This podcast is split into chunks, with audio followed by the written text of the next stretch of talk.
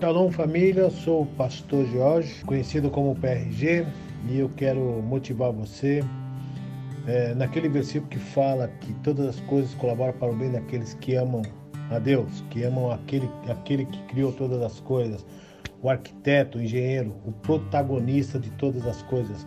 Então, no nome de Jesus, eu gostaria de motivar você a buscar o caráter desse Deus, desse Criador de todas as coisas. Se a gente, se nós voltarmos lá no início da Bíblia, aonde que é, é, se fala que havia caos, que a terra sem forma, vazia, vazia, e aí a gente vê o poder de Deus se manifestar.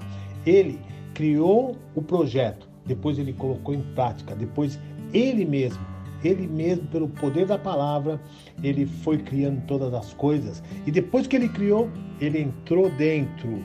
Então, isso é muito louco. Eu fico vendo é, é, como que Deus age.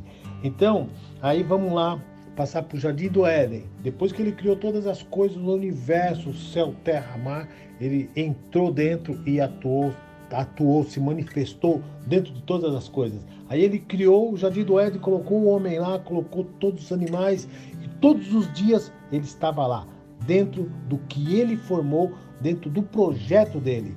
E o maior projeto dele é a família, o maior projeto dele é a vida.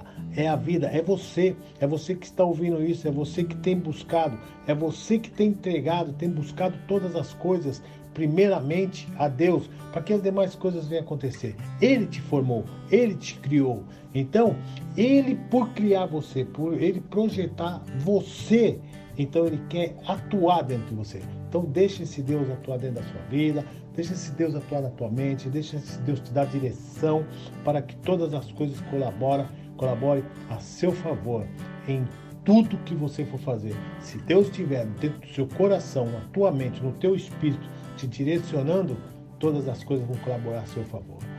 E olha, não esqueça que na casa do pão há pão.